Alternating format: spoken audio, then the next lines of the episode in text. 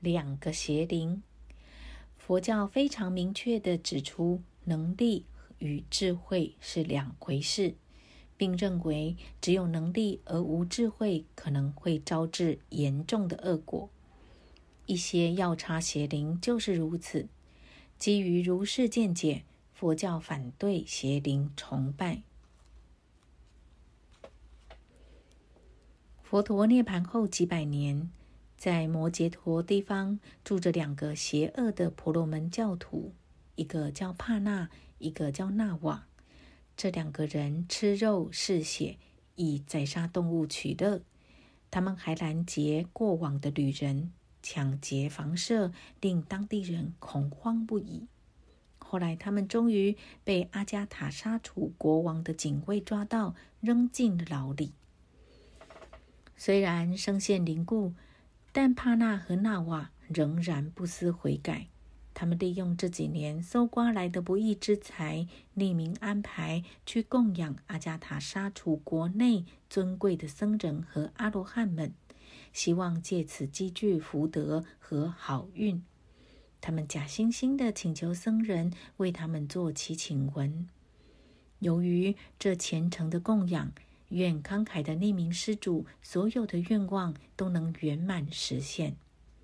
同时，他们自己也偷偷祈祷，借着这些供养以及神圣僧伽们强有力的祈请，愿我们能投生为药叉。在未来的摩羯陀国内抢劫和报复，和一般祈请文没有两两样。这些邪恶的祈请文最后实现了。这两个误入歧途的匪徒很快的在一场瘟疫中死在牢里。他们随着恶毒的愿力转生为摩羯陀的药叉。他们在夜色的掩护下四处作恶，残害生灵。还到处散布恐怖的瘟疫，大片大片的人和牲畜莫名其妙的死去，全国都弥漫在绝望之中。一位睿智的老占星家发现了瘟疫的缘由，他邀请佛教的第三代祖师正悟的桑那和修尊者到舍卫城来。阿罗汉能用精神的方法来降服药叉。根除祸患。桑那和修阿罗汉很快就到了。他趁两个药叉出去的时候，预先藏进他们占据的山洞。当药叉们从乡下抢劫归来，走到洞口时，突然感觉到圆满阿罗汉藏在里面，于是他们大为震怒，施展魔法，用神力轰击洞穴。巨石随着冲天的轰鸣纷纷坠落，药叉们希望这些大石头能把阿罗汉砸死。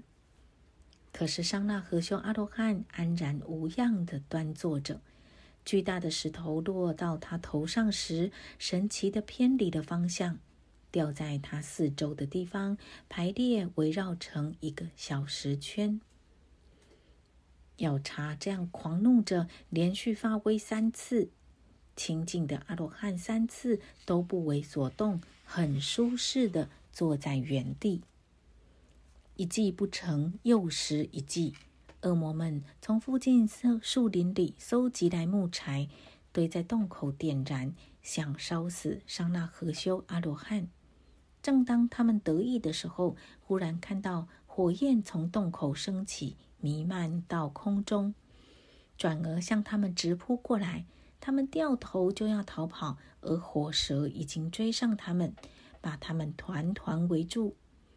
阿罗汉出现在火焰的上方，两个恶鬼走投无路，吓得趴在地上求饶忏悔，一五一十交代自己干过的坏事。在他们忏悔的同时，周围的火焰逐渐熄灭。桑那阿罗汉。